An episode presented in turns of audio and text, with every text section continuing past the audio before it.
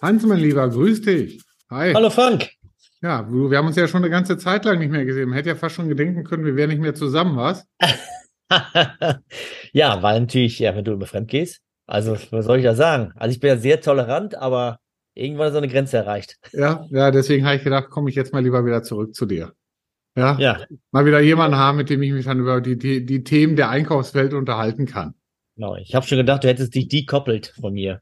Ja, aber das ist ein ganz gutes Stichwort, dekoppelt. Ja, hab, hatte ich ja eine gewisse Zeit. Du musst ja auch mal andere Leute zu Wort ja, kommen lassen. Das stimmt. Ja, aber genau, damit hast du eigentlich ein schönes Stichwort geliefert. Ach, gut. Weil ich, ich will mit dir ganz gerne mal über das Thema Beschaffungsmärkte 2023 reden. Oh, interessantes ja. Thema. Ja, weil ist ja momentan einiges los, ne? Ja, China, ja, also wo wir jetzt ja den Podcast aufnehmen, ist ja gerade erst der Ballon, lassen wir das Wort Spionage mal weg, egal was es für ein Ballon ist, abgeschossen worden ja. von den Amerikanern und, und das ist ja nur ein Ausdruck dessen, dass sich ja dort die, die, ja, ich sag mal, die amerikanischen Politik und auch die Märkte und auch die chinesische Politik und deren Märkte auseinanderentwickeln und äh, ja.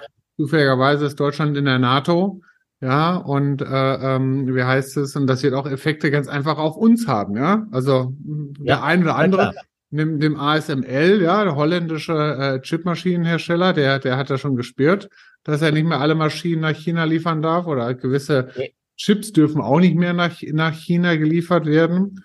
Ja, also von daher. Das ist spannend, was da noch passiert. Ja, auf jeden Fall. Das war ja vorher schon, dass natürlich so ein bisschen Decoupling China ähm, kam, also auch durch Corona und so, nicht nur jetzt durch dadurch. Mhm. Ähm, das hat man schon gemerkt, dass, äh, dass, die, dass die Globalisierung gerade so ein paar Macken hat. Ja, also, genau. Was mache ich eigentlich jetzt in Zukunft? Genau, die Frage ist ja dann, wo, wo, wo geht man zum Schluss hin? Ich meine, was natürlich auch interessante Beschaffungsmärkte dann sind, dass man nach, nach Südostasien geht, ne? Thailand, Malaysia. Malaysia hat auch gerade eine, eine starke Hightech-Industrie, auch wieder was das Thema Elektronik angeht, ja. Oder doch vielleicht ganz woanders hin. Ne? Ja, dass man ein bisschen ganz raus aus Asien geht. Ich meine, da hat man in Asien war ja so der Anfang von Globalisierung. Es war ja eher so Taiwan, Singapur damals, 80er, 90er. Und ähm, da haben wir auch viel von profitiert, jahrelang. Aber ich glaube, es gibt auch sehr viele andere Märkte, die äh, echt gut sind.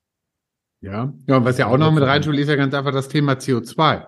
Ne? Ja. Oh, Nachhaltigkeit, Lieferkenntnis, ja, das ganze Thema ist natürlich jetzt, hat vorher schon eine Rolle gespielt, aber jetzt wirklich.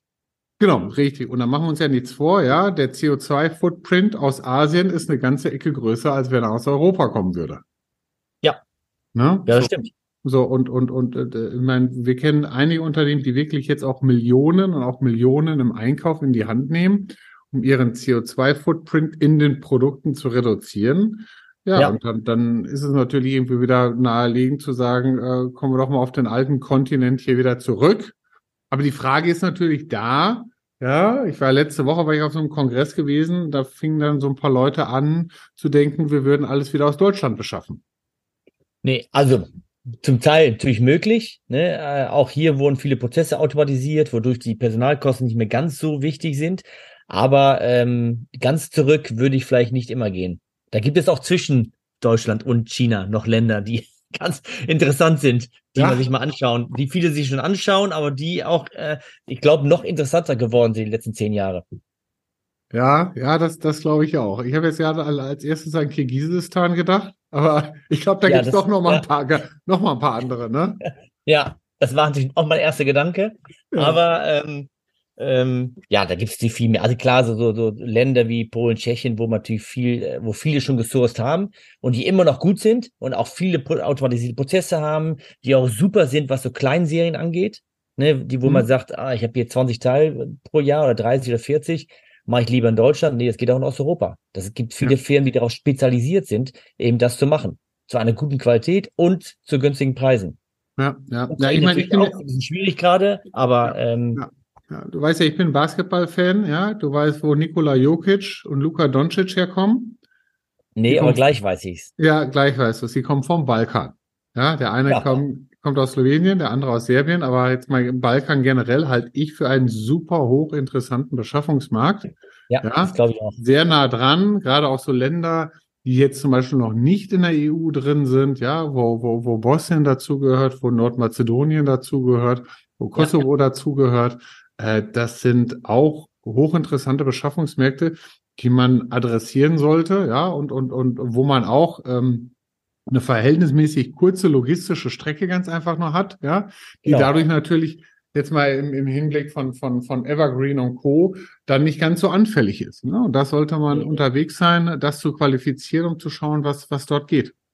Nicht nur das, es ist am Ende natürlich auch, ähm, die sind flexibel, du kriegst schneller die Ware. Also unabhängig von CO2-Footprint ist natürlich, wenn du in Asien sourst, brauchst du mehr Lager. Ganz einfach. Du brauchst länger, bis die Ware da ist, also musst du mehr auf Lager legen.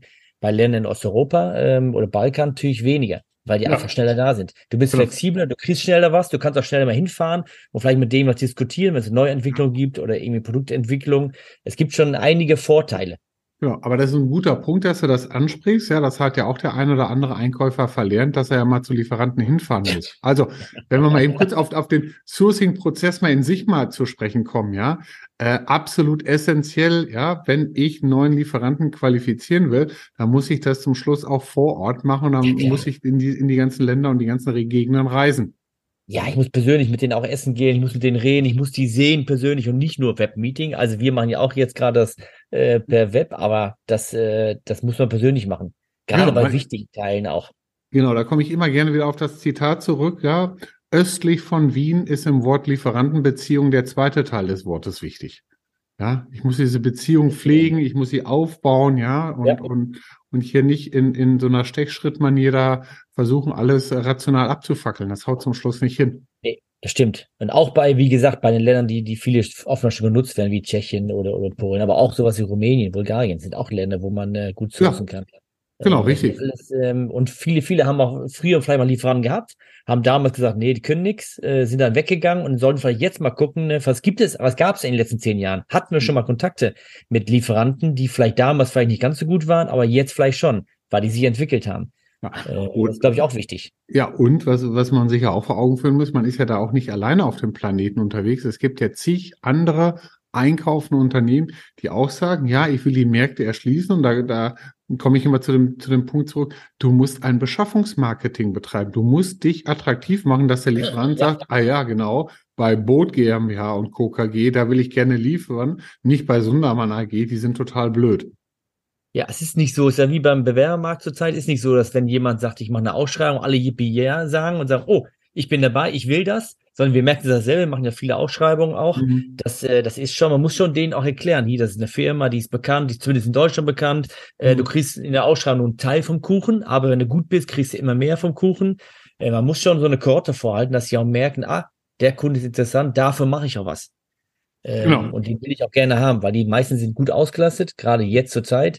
Ähm, und äh, da kann man nicht einfach glauben, man schickt eine E-Mail raus und dann kommen sie alle. Ja, genau, genau, richtig. Und, das, und dann möglichst auch das, das Ganze gleich auch möglichst zweisprachig schon zu formulieren in der Ansprache. Ja, klar. Ja, und nicht darauf hoffen, naja, die werden schon irgendwie alle Deutsch können oder so. Das ähm, kann ja zum Schluss auch nicht das Ziel der nee, ganzen Sache sein. Nee, wenn man global source, dann muss man es auf Englisch machen. Genau. Also wie zweisprachig kann man es machen. Ähm, und wenn man vielleicht noch eine dritte Sprache kennt aus dem Land, wäre natürlich noch, wäre natürlich super, aber zumindest äh, Englisch. Ja, ja, ja, ja. Bringt mich zum Schluss auch immer wieder zu einem Beschaffungsmarkt, der ich auch spannend finde, ist Türkei. Na? Also das heißt, du hast da eine verhältnismäßig schwache Währung mit der Lira, du kannst da mit dem harten Euro super gut einkaufen. Ja. Es gibt einige Menschen hier bei uns, ne, die können Deutsch, die können Türkisch. Ja, ja das, das heißt, ich kann diesen Beschaffungsmarkt nochmal ganz anders erschließen. Man trifft auch manchmal auf der anderen Seite auch Leute an, die gegebenenfalls zurückgegangen sind in die Türkei, ja, ja. Ne, die dann das Deutsche wieder ganz gut machen. Ähm, also von daher auch ein spannender Markt, ähm, ähm, um halt Komponenten da zu beschaffen. Auf jeden Fall. Auch, so, auch sowas wie Schweißbergruppen und so. Türkei ist ein guter Markt. Da müssen wir wegen Zoll ein bisschen gucken ähm, und äh, Verpackungsrichtlinien, aber die ist ein guter Markt. Da kann man echt viel machen man sollte auf jeden Fall aktuell offen sein und einfach mal, mal schauen, okay, wo gibt es sonst noch Lieferanten? Einfach mal eine Marktanalyse machen und nicht einfach das machen, was man seit 30 Jahren gemacht hat und plötzlich funktioniert es nicht mehr. Man muss schon ja. äh, jetzt mal schauen, ne, was gibt ja. es wirklich noch außerhalb von den Ländern, die ich heute habe. Ja, ja, ja, genau, eben, ne? Und dann gegebenenfalls auch in eine, ja, wie heißt es so schön, Neudeutsch, Dual Source, Multiple Source Strategie zu starten, ne? zu sagen, okay, ich platziere. Ja, ganz schön, ja, wenn die weggehen von Single Source. ja, das genau. War schon immer gefährlich, aber jetzt natürlich noch gefährlicher. Ja, ne, da muss ich halt schauen für, für die Warengruppen, wo das geht. Geht sicherlich nicht bei allen Sachen, ja. Aber dass ich da einfach dann äh, auf mehrere Regionen dann zum Schluss setze. Ja. Ja, und und äh, ähm, darüber mir ganz einfach mehr Sicherheit schaffe, wenn, weil Ukraine-Krieg hat keiner von uns auf der Agenda gehabt, Corona von uns hat keiner auf der Agenda gehabt und ich möchte gar nicht wissen, was noch alles irgendwie kommen wird. Ja, auch die Überschwemmung war natürlich ja. dort, wo auch keiner es auf dem Schirm hatte. Jetzt Erdbeben, ähm, das ist alles, das ist alles Risiken, die kommen. Und ja. Risiken wird es auch in Zukunft noch geben. Und da muss man klarkommen oder proaktiv ähm, drauf, ähm, ja. Ja, ich meine, ein spannendes Thema, was wir auch nochmal ruhig in dem Zuge ansprechen sollte, ist natürlich äh, Nutzen künstliche Intelligenz. Oh ja. Ne? Also, weil das ist ja auch etwas ganz Neues, was es ja im Bereich der Qualifizierung neuer Lieferanten geht, ne, Beschaffungsländer und so, ja, wo es ja heutzutage Softwarelösungen, Anbieter ganz einfach gibt, die dort äh, etwas zur Verfügung stellen können, ja, wo ganz anders gesucht wird. Ne? Das ist nicht so eine Excel-basierte Datenbank, in der dann so ein bisschen über Filter gearbeitet wird, ja. sondern es ist ganz einfach dahingehend ein, ein, eine, eine, ja, sag ich mal, eine Datenwolke, ja, womit, sag ich mal, Verbindung und Relation von Daten im Endeffekt hantiert wird und man zum Schluss was verdichtet, aber man darüber einfach auch Suchmöglichkeiten hat, zum Beispiel, wo man auf auf Referenzdaten, also was ich im Hinblick auf Kunden zurückgreifen Genau, wer sind deren Kunden, genau. Ja. ja. Und die werden immer größer. Also die Datenbank auch, die die haben und die Suchen werden immer besser, weil natürlich immer mehr äh, Lieferanten drin haben oder immer mehr Firmen. Genau, richtig. Und inzwischen ist es auch bezahlbar. Ne? Das war ja, ja. Sag ich mal, vor drei, vier Jahren hat das ja schon nochmal eine ganz schöne Stange Geld gekostet, aber inzwischen sage ich, kann sich das auch jedes mittelständische Unternehmen leisten. Und man muss ja. einfach da mal diese neuen Wege dann auch gehen, ja, um, um, äh, wie heißt es, zu schauen, okay, findet man über so einen Weg zum Schluss noch etwas, wo man gedacht hat, das kann es gar nicht geben.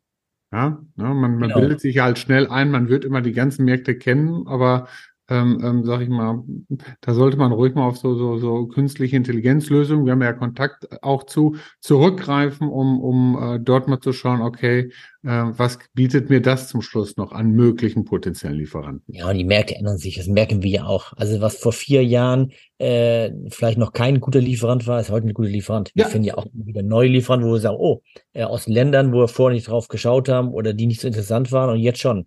Eben, genau. die, die Märkte ändern sich immer wieder und die Globalisierung, es wird es auch weiterhin geben, vielleicht ein bisschen weniger China, ein bisschen mehr Osteuropa, was auch immer, mhm. aber es wird es immer weiterhin geben. Und da muss genau. man immer wieder schauen, was gibt es für interessante Lieferanten, die ich vielleicht nutzen könnte.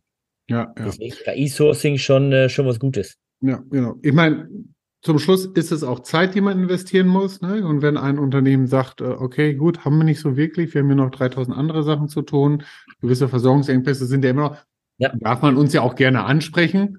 Ne? Nach dem Motto, okay, lassen uns darüber reden. Ich meine, wir schauen schon immer danach, können wir es bedienen oder nicht. Ich kann mich daran erinnern, dass, dass uns mal hier einer angefragt hätte, ob wir denn ein Reshoring von, von äh, äh Nagelbürsten machen konnten aus China nach Europa wieder hin. Ähm, da habe ich gesagt, nee, mache ich nicht, weil habe ich nee, immer wieder keine Ahnung von. Ja, ja genau. Ja. Und, und dann muss man einfach auch davon die Finger lassen und, und sagen, nee, äh, jetzt in dem Bereich ähm, ähm, Produkte im, im, ja, wie wolltest du es nennen, im Badbereich, ja, zur Pflege von, von Nägeln kennen wir uns nicht aus. Ein paar andere Sachen kennen wir uns aus.